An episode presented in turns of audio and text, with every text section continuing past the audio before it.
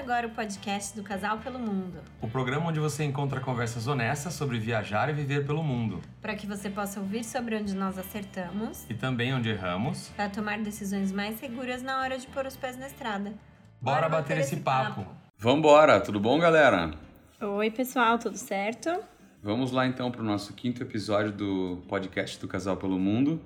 E hoje a gente vai conversar sobre mudando de país de novo. Então, a segunda vez que a gente mudou de país como um casal e as coisas que foram envolvidas nessa mudança. A gente vai tentar um approach um pouco diferente nesse episódio aqui e depois a gente vê como é que foi. Vocês dão um feedback pra gente. Eu gostaria de começar propondo que a gente comece falando sobre comida na Indonésia. E a cara da Mari já, Ele já, já foi... quebrou minhas pernas, que eu não tinha pensado em nada sobre isso. Vamos Comida. falar, qual a sua comida favorita na Indonésia? Minha comida favorita é hum, o rendang, que é uma carne de panela, é, muito macia e um pouco apimentada. É, eu concordo. é, o rendang provavelmente é, é o prato único que eu também acho mais diferente e saboroso ao mesmo tempo, que chama mais atenção. Mas o rendang ele está inserido dentro de uma cozinha de uma região aqui na Indonésia, de uma cidade que chama Padang. Exatamente, uma cidade que fica na, na ilha de Sumatra. É, então, digamos que Masakan Padang, que seria comida de Padang, é, é basicamente como se você tivesse no Nordeste, no Sudeste ou em qualquer outro lugar é, que não fosse Minas Gerais, estivesse falando de comida mineira. Então, eu comparo sempre a comida de Padang como se fosse a comida mineira da Indonésia. É aquela comidinha caseira, né, com várias opções e, e bem gostosa, assim, bem saborosa. É mesmo, muito saborosa. Mais alguma comida icônica que você queira falar? Eu gosto também do tempê. Tempê eles fazem aqui de um jeito meio fritinho também, um pouquinho apimentado com os peixinhos, mini peixinhos fritos. É, o tempê é um bolinho de soja, né? Um, não bem um bolo, pode ser É algo. uma massa, né? Como se fosse um bolo, é. É, Feito de soja. mas é muito gostoso. Algo que eu nunca tinha experimentado antes. É. E outra que me, me vem à cabeça, que é o prato provavelmente mais típico daqui da Indonésia, é o nasi goreng, que é, o arroz frito. o arroz frito misturado com algumas coisas, assim. E aí, o- da onde veio essa pergunta também? Pra gente começar a pensar em adaptação. Provavelmente a primeira coisa básica aqui na Indonésia, uma das primeiras coisas, digamos, que envolve a adaptação é a comida, certo? Como Sim. foi a sua adaptação à comida indonésia? É, a comida indonésia eu diria que é parecida com a do Brasil em termos da base da comida deles é o arroz, assim como a nossa. Então, vindo do Brasil para comer comida indonésia, usando o arroz como base, sempre tem uma carne, verduras, etc. É fácil de se adaptar. É. Porém, eles têm um lado assim muito apimentado. Os temperos são muito diferentes do nosso. É, eu diria que depende de onde você vem do Brasil, é mais fácil. Se você já está acostumado com bastante pimenta lá, Sim, é mais tranquilo. mas ainda Mas- assim a pimenta é diferente da nossa. É diferente, é diferente, com certeza. Já teve até pessoas que vieram do Brasil que gostam bastante de pimenta lá no Brasil, mas que acharam os pratos daqui muito apimentados. Sim. Talvez não porque a intensidade seja necessariamente só maior ou ou menor, mas é porque O tipo, de pimenta é. é. diferente. o tipo do ardor na boca ele é diferente, né? E outra coisa que eles comem muito aqui é fritura, né? Muita fritura, é verdade. Então, os nossos famosos, sei lá, coxinha, comidas de padaria, são os snacks deles do dia a dia. E além de snacks, eles também usam isso muito na hora da refeição, né? É. Então, muita coisa frita.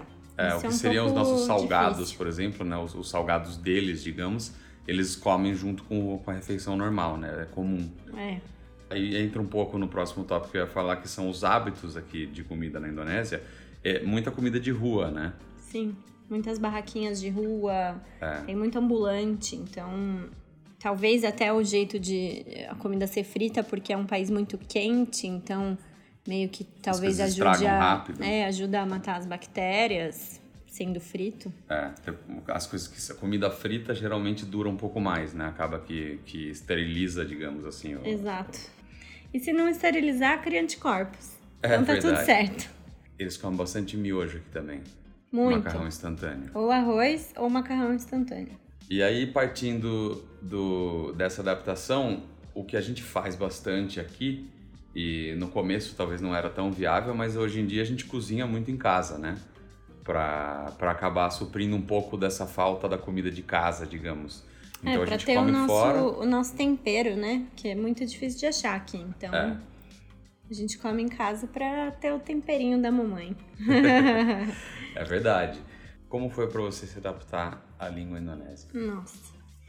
É, bom, primeiro que vir para um país que já não fala inglês é uma aventura, né?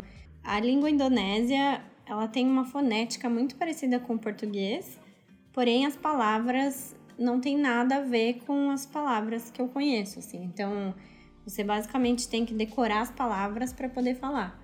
Só que é uma língua muito fácil, eles não têm gramática. É, é algo muito tem simples. uma gramática muito mais simples, né? Muito é uma simples. língua que quase que a gente compara às vezes com uma língua mais indígena ou com, com a ideia que a gente tem de uma língua indígena mais simples em estrutura. É, você consegue se expressar de forma bem similar ao que a gente se expressa em português no geral, mas a gente não vai a fundo muito em, em temas gramática. e tal. É. A gramática é bem simples. Você fala, por exemplo, eu comer ontem, eu comer amanhã. Você não precisa conjugar esse verbo. Né? Isso mesmo. Então, isso facilita um pouco, mas realmente, como você falou, a, as palavras em si são praticamente todas diferentes do que a gente está acostumado, inclusive no inglês ou em outras línguas que a gente sabe, né? E no nosso caso, a gente acabou buscando estudo, né? A gente foi é, atrás de uma universidade que oferecia curso de línguas para estrangeiros para fazer um curso de barraça indonésio. Então, o Cauê acabou fazendo o curso à tarde, duas vezes por semana, e eu fazia o mesmo curso à noite, duas vezes por semana. É, ajudou muito, ajudou muito, foi extremamente necessário. Sem dúvidas. Eu gosto muito de línguas e eu estava tentando aprender meio que sozinho, mas a diferença aí que me deu depois de ter feito o curso pro antes foi astronômica. É, antes de fazer o curso é assim, você pode, você consegue chamar um táxi, pedir uma comida e pagar a conta. Depois de fazer o curso, você já entende uma conversa, é, você, você sabe se expressar conversar. um pouco mais, assim, né? É, e, e a questão da religião na Indonésia? Para quem não sabe, a Indonésia é um país 80%, 90% muçulmano. Não sei exatamente o número, mas a grande maioria das pessoas na Indonésia são muçulmanas. Como foi essa, essa adaptação para você? É, eu acho que a gente chegou aqui meio sem, sem saber o que esperar. E eu trouxe na mala um monte de lenço, né? Pensei assim, ah, não vou poder andar por aí exposta, né? Mostrando minhas partes, vou ter que, que me enrolar no lenço. Acho que mostrando suas partes você não pode ir no lugar nenhum. Cobrir meus braços, assim, né? Eu pensei, então trouxe vários lenços, mas no fim, acho que a parte da religião, por eles terem pessoas de outras religiões e o país ter cinco religiões oficiais, eles são bem flexíveis em termos de outras pessoas de outras religiões. E sendo gringo, né, sendo estrangeiro, eles acabam que aceitam você de uma forma mais fácil. É, eles são relativamente abertos, se dá para falar isso com relação a essa, essa questão, né? Pelo menos de acordo com que a imagem que se passa no, no Ocidente com relação a, ao islamismo, a gente sempre vê o, o islamismo do Oriente Médio e dos mais radicais, né? Aqui na Indonésia é bem diferente disso. É, a coisa é bem mais tranquila e flexível. É lógico que com certeza existem grupos radicais, mas no dia a dia, todas as pessoas com quem você se relaciona, com quem, quem você conhece na rua e tal, no trabalho, na, em qualquer lugar, são pessoas que você não sente que estão te julgando Acho assim que é um por causa de religião. um pouco mais jovem, né?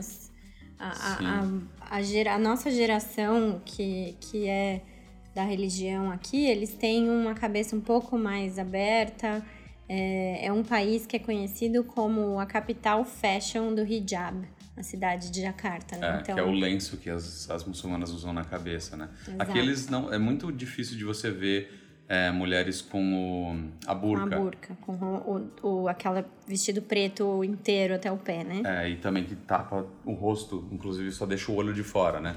Aqui geralmente o rosto delas é, é descoberto, é só o lenço por volta da cabeça mesmo que elas colocam. E as roupas de manga comprida. Então, assim, sendo estrangeira, eu óbvio que a gente sai na rua e tudo mais, você você se preocupa com o que você está se vestindo, o jeito de se vestir, mas ainda assim, se você vai num lugar muito internacional, por exemplo, dentro de um shopping, você encontra pessoas vestidas com todas as roupas possíveis, de shorts curtos, de blusa de alcinha, então é, é, é bem fácil de se adaptar, eu diria. É, não é uma coisa que choca demais, né? Como a gente talvez achou que poderia ser. É, é. Outra coisa diferente aqui na Indonésia é o, é o transporte, né? Tem bastante mototáxi aqui, que não é uma coisa muito comum no Brasil. Por mais que exista, não é uma coisa muito comum. É né? verdade. Como foi andar de mototáxi na Indonésia? Horrível.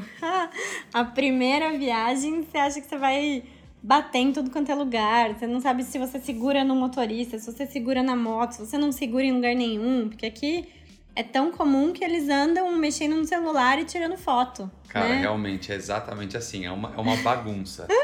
Talvez só, só percam pra, pra Índia, acho, né? Porque a gente vê aqueles vídeos sim. e você foi pra Índia. É, a Índia em questão de transporte não se compara à Indonésia. A Indonésia tá tranquilo. E a mesma co- correlação acho que pode existir, por exemplo, com o Brasil. O Brasil tá super tranquilo em transporte com relação à Indonésia, porque é uma bagunça, Sim, né? exato. Não tem faixa, não tem ninguém respeita nada. assim. É, se você já viajou para algum país do Sudeste Asiático, você vai entender um pouco isso, né? A gente foi para o Vietnã, Camboja, Tailândia, e as pessoas sempre falavam assim pra gente: a hora que você for atravessar a rua, mantém o mesmo ritmo e não para, que as motos e os carros vão atravessar entre você e vai dar tudo certo. É, no máximo levanta a mão pra falar que você tá ali, para as pessoas estiverem à distância. E continua E vai. andando. E aqui foi a mesma coisa, mas numa intensidade real, assim, né? A gente não tava lá como pedestre. É, Você tava participando do, do trânsito, assim. é realmente. É, para quem não sabe, a Indonésia é o quarto país mais populoso do mundo. Tem muita gente aqui. Jakarta é uma cidade tão populosa quanto ou mais do que São Paulo. Tem 20 e poucos milhões de pessoas aqui na Grande Jakarta. Então, tudo fica intensificado. E, e depois que você se acostuma a andar de mototáxi, é a coisa mais fácil do mundo, porque você vai pra todo quanto é lugar, é muito barato e tem aplicativos, né, que te levam pra cima e pra baixo, que, Sim. que você solicita o, o mototáxi pra Como te se levar fosse pra um cima e pra Uber, um baixo. 99 táxi e tal, né? Aqui tem os Exato. aplicativos específicos para mototáxi, inclusive que funcionam para outras coisas, entrega de comida, é tudo um aplicativo só, centralizado, que faz tudo o que você precisa, né? É verdade.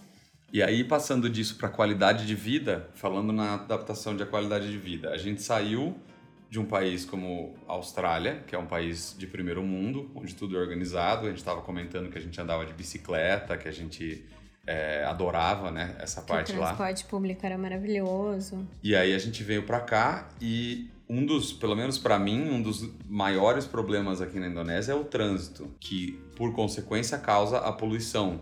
A poluição é horrível aqui. Uhum. Para você foi pesada essa adaptação, não?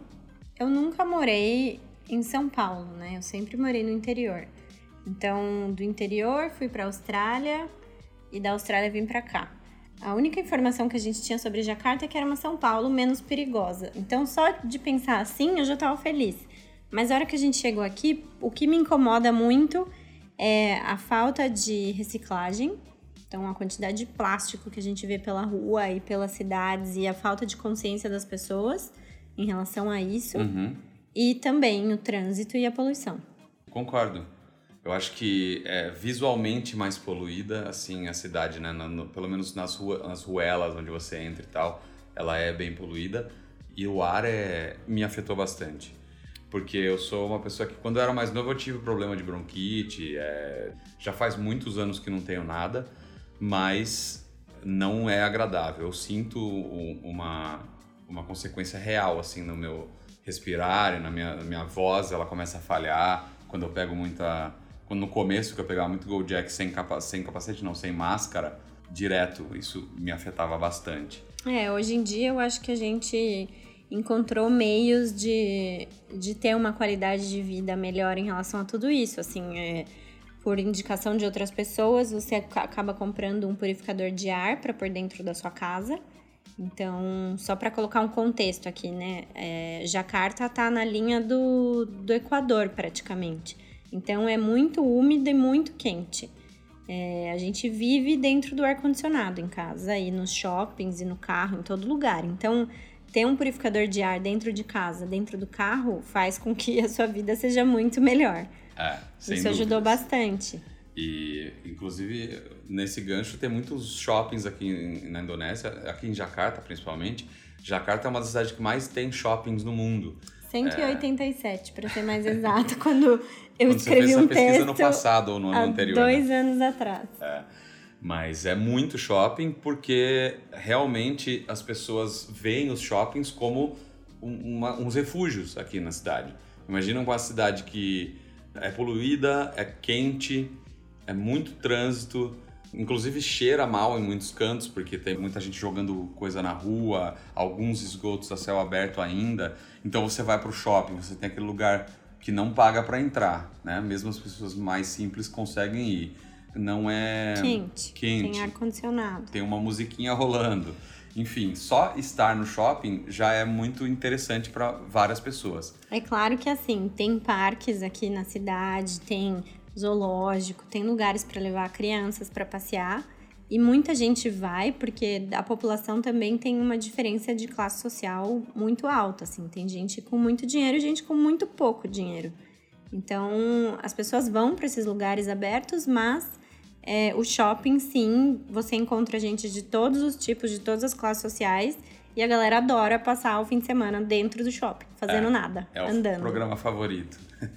E isso já, nesse link que você acabou de falar, eu também já vou entrar no próximo tópico que você já mencionou antes, inclusive, que é segurança. É uma cidade muito curiosa, Jakarta, e a Indonésia como um todo, porque por mais que exista aqui essa diferença entre classes sociais tão grande, não tem a- o perigo nem de perto como que a gente vê no Brasil, que Sim. também é um país de classes sociais distintas, né? De você vê essa diferença social muito grande no Brasil inteiro E também tem muita gente. muito populoso, mas é completamente diferente nesse sentido. Aqui você, assim, a gente literalmente anda nas ruas durante a noite, numa rua apagada, sem, sem iluminação, sem infraestrutura, e você anda com seu celular na mão, com mochila, com laptop no- nas costas e não tem per- perigo nenhum. Sem a preocupação de que alguém vai, vai chegar e vai levar embora. Na verdade, não é nem essa preocupação de chegar e levar embora. Aqui as pessoas não andam armadas, né? É. No Brasil, o nosso medo acho que é de alguém chegar com uma arma e querer te roubar.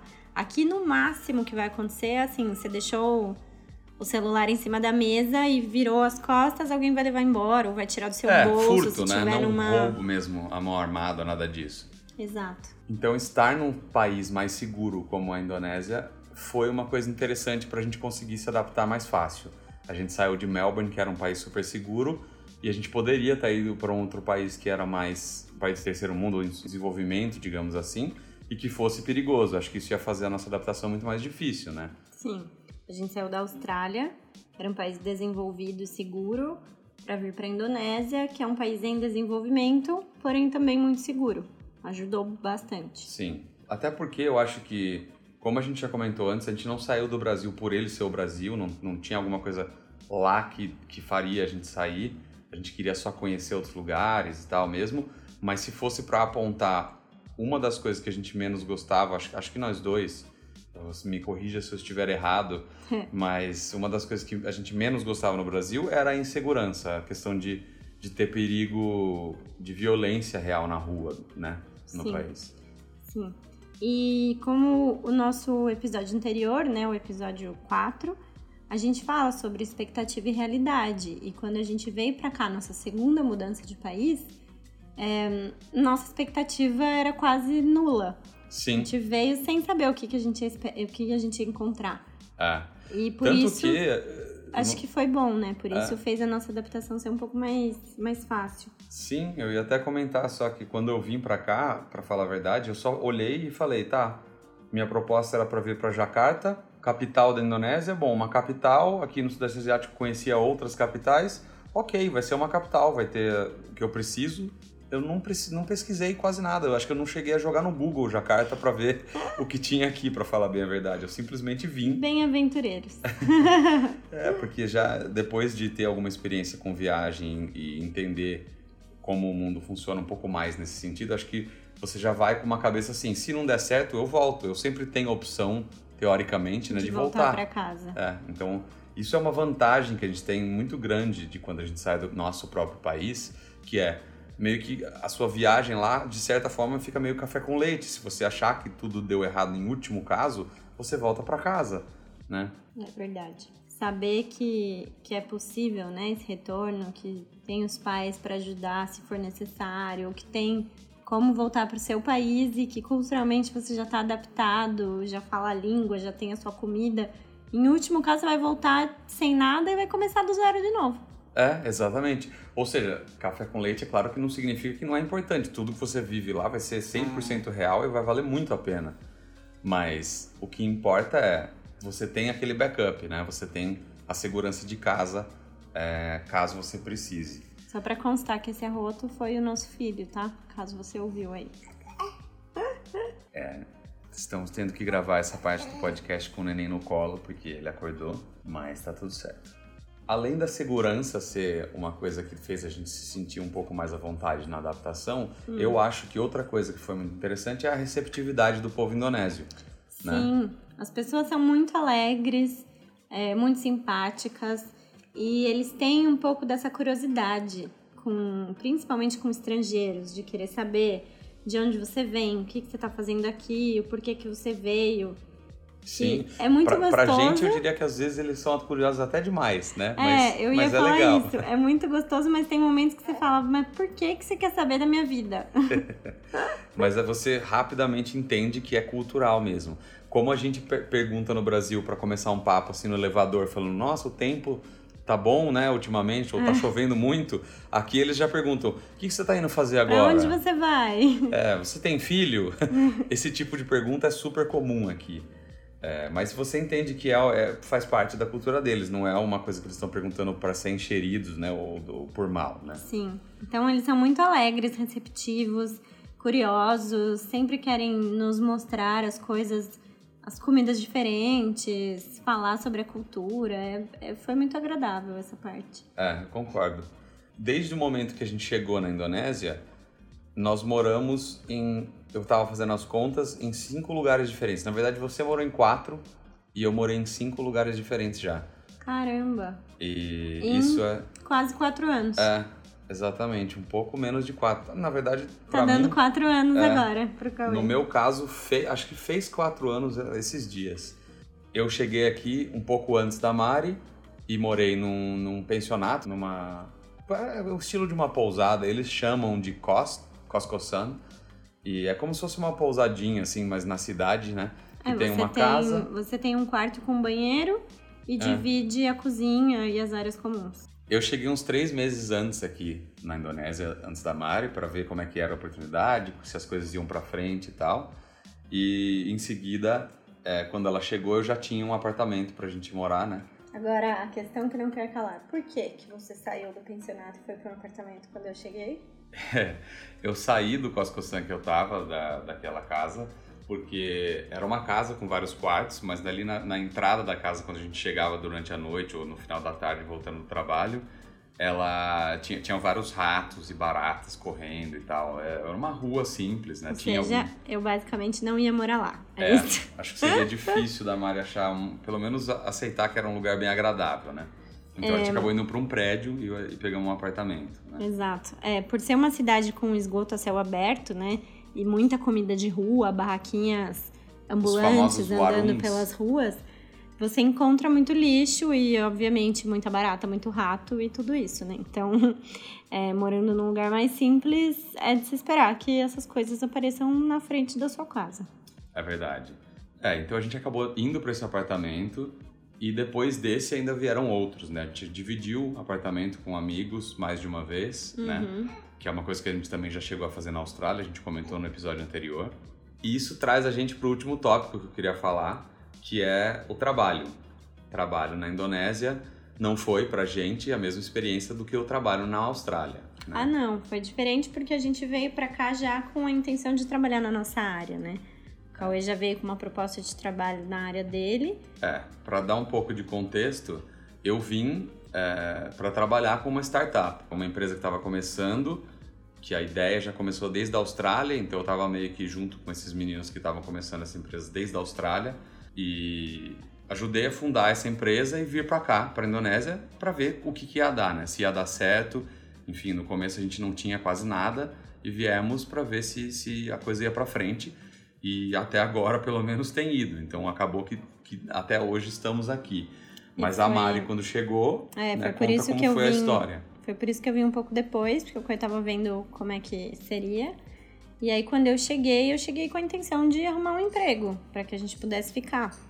Então, assim, né, eu fui em busca de um trabalho na minha área, que era logística, buscando emprego na, no esquema é, buscar contatos por LinkedIn, por um outro site que chama Internations, fazendo amizades, trocando ideia, marcando cafés, para conseguir um emprego, que no fim é, deu certo. A entrevista que eu fiz foi um mês e meio depois que eu estava aqui, mas o meu trabalho começou mesmo alguns meses depois, até toda a documentação ficar pronta e visto de trabalho e etc. Então, é. levou um e processo. E aí eu vou aproveitar para babar um pouco o ovo aqui da Mari, porque realmente foi muito impressionante. Ela chegou aqui sem falar a língua local, obviamente, é uma língua muito diferente, sem ter experiência local aqui na Indonésia nenhuma, mesmo mesmo em empresas multinacionais, e ela conseguiu sem através ter contato. De... é, sem, ter, sem conhecer ninguém, sem conhecer nada, basicamente, sobre a Indonésia, ela conseguiu se virar e conseguiu um emprego, digamos que meio que fechar o emprego dentro de um mês e meio, só o começo do trabalho em si que demorou um pouco mais, né? Exato. Mas isso tudo foi devido ao fato dela tratar ou procurar emprego como um emprego. Então eu acordava de manhã, eu lembro bem, que eu saía para trabalhar e ela já, já acordava também, estava em pé, sentada no computador, procurando, mandando currículo, marcando café, é despretensiosamente com alguém, só para trocar ideia com quem fazer um QI, né? Começar a montar um QI aqui na Indonésia. Eu parava para almoçar e aí eu parava de novo quando o Cauê voltava do trabalho. é, era basicamente isso. Então, não foi por falta de trabalho, não foi à toa que ela conseguiu isso, foi totalmente merecido. e esse começo envolveu também uma certa instabilidade que está inerente aí ao fato de abrir uma startup. Até hoje eu tenho, eu trabalho com isso. É, uma startup, que, para quem não sabe, é uma empresa é, nova, uma empresa que começou do zero e que depende de investimentos externos, de uma forma grossa aí. E por isso ela não é uma empresa que já tem uma estabilidade de uma grande corporação ou até mesmo de uma empresa familiar que já existe faz tempo e já tem a sua clientela e tal. É uma empresa que foca mais em crescer do que em buscar uma sustentabilidade no começo. Por conta disso, essa instabilidade ela já faz parte da nossa vida, digamos assim, do começo da Indonésia. Mas aí acabou que deu super certo porque a Mari conseguiu um emprego que já trazia esse outro lado que não tinha, que era a estabilidade, né? É verdade. É, no começo a gente se virou nos 30, como dava, é, foi muito bom, porque a gente comeu de tudo, a gente aprendeu muita coisa local que a gente não aprenderia se a gente só convivesse com expatriados. Inclusive comeu de tudo porque não tinha muita grana, né? Então a gente comia na rua, a gente comia o que o viesse. Goreng, é... o arroz frito de 15 mil rúpias. É, 15 é... mil rúpias, para quem não tem uma ideia, uns 4 reais, 4,50 no máximo. Por aí. E era o nosso prato volta e meia, nosso almoço, nosso jantar. É, isso aí. E, e com a estabilidade do meu trabalho, o que ajudou também foi que, né, aí você vem com um contrato de trabalho, com auxílio moradia, auxílio transporte, é, seguro saúde. Sim. E no tudo seu isso... caso, até um motorista veio junto, né? Porque você trabalha visitando clientes e você a empresa aqui para a Indonésia, na realidade da Indonésia, não é uma coisa chique ter motorista, é muito comum. É, a mão de obra é muito barata, então trabalhos. É, muita gente precisa ter muito emprego disponível. Exato. E a adaptação entre nós dois também veio dessa parte de volume de trabalho, por exemplo, estilo de vida, que no seu caso era uma coisa bem estável e mais previsível, digamos, no seu dia a dia, sua rotina. Uhum. Para mim, é, eu tinha um pouco mais de flexibilidade, né? Como era uma empresa que estava começando e eu também estava encabeçando a empresa, acabou que me permitiu um pouco mais disso. Sim. Mas com o tempo, acho que você mesmo conseguiu também tornar a sua rotina um pouco mais flexível, né? Sim, sim. É, depois que você começa a entender como que o país funciona, como que o trabalho funciona, onde estão os lugares que você precisa ir e tudo mais, a gente consegue encaixar e aí a rotina fica muito mais agradável. É, com certeza. Eu acho que é, conseguir entender e saber respeitar a cultura e o local onde você vive é algo muito importante para que você possa viver bem. Sem dúvidas. Então, essa nossa segunda mudança de país, acho que veio muito disso, assim, dessa falta de expectativa, é, aceitação, mudança cultural, língua, enfim, foi algo muito muito grandioso, assim, de, de, de se ter. Foi uma bagagem muito gostosa. É. Eu também acho.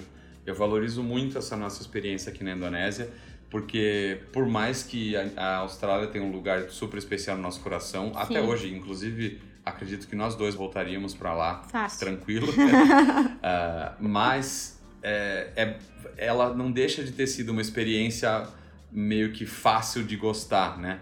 Era uma experiência meio óbvia que ia dar certo. Porque a Austrália é um país super desenvolvido, com parques, com uma infraestrutura maravilhosa, pessoas Culturalmente mais parecido com o nosso. Sim, então era, era meio que fácil de gostar. E a Indonésia a gente teve que aprender a gostar, né? É, é exatamente isso. Você aprende a gostar, aprende a gostar de viver numa cidade gigante, poluída, cheia de plástico na rua, é. mas que tem muitos outros lados que compensam é. tudo isso. E esse é o ponto, sempre olhar para o lado positivo e para as coisas boas, né? É verdade. Que é o que a gente sempre tenta fazer todos os dias. Então, acho que nessa a gente encerra esse episódio. É, eu espero que vocês tenham gostado dessa dinâmica um pouco diferente. não sei se vocês repararam, mas a gente tentou mudar um pouco aqui para ficar mais interessante para todo mundo. E se e... vocês tiverem alguma pergunta ou quiserem saber de algum tópico que a gente não foi muito a fundo, conta pra gente qual é, que a gente faz um, um podcast sobre ele. É, isso aí. Não esqueçam de seguir a gente nas nossas mídias sociais. Sim, é, o Instagram, casal underscore pelo underscore mundo. Facebook, facebook.com barra casal pelo mundo. youtube.com barra casal pelo mundo ou casalpelomundo.com, que é o nosso site. É isso aí. Até a próxima. Muito obrigado. Tchau, tchau.